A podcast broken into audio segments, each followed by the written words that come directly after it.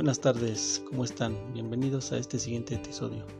Mi nombre es Valentín Rodríguez Granillo y actualmente estoy estudiando en la Universidad del Centro Universitario Trilingüe en la carrera de Pedagogía.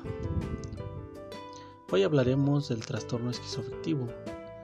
¿Qué es el trastorno esquizoafectivo? Las personas con trastorno esquizoafectivo tienen los síntomas de la esquizofrenia y un trastorno del ánimo.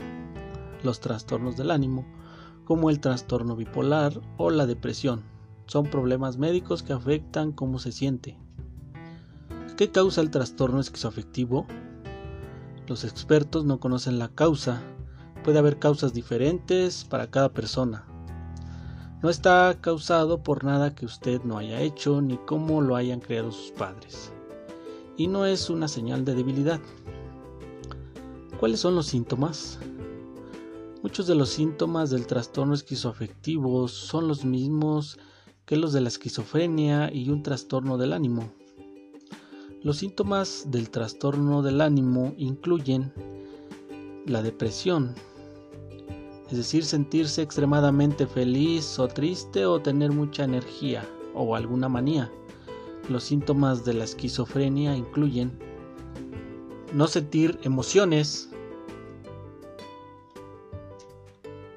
tener alucinaciones. Esto significa que usted ve u oye cosas que no están realmente allí. Delirar. Esto es creer cosas que no son reales. ¿Cómo se diagnostica el trastorno esquizoafectivo?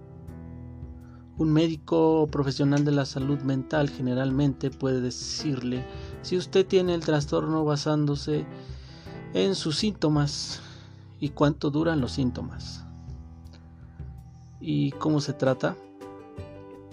Enterarse de que tiene un trastorno esquizoafectivo puede ser atemorizador y algo difícil de enfrentar, pero puede tratarse.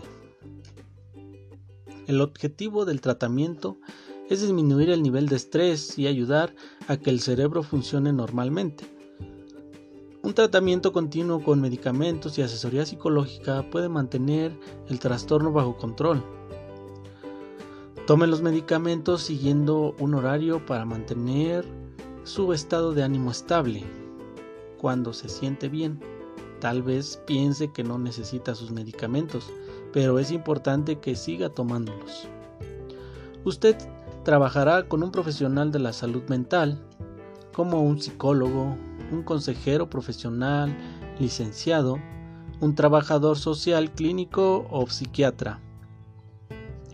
Los medicamentos ayudan con los síntomas.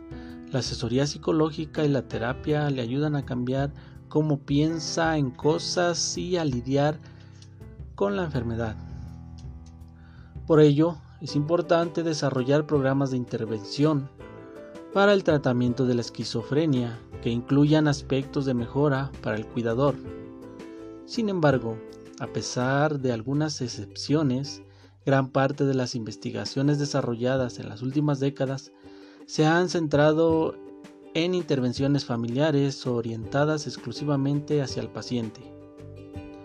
En este sentido, nos podemos encontrar con las intervenciones sociofamiliares del EF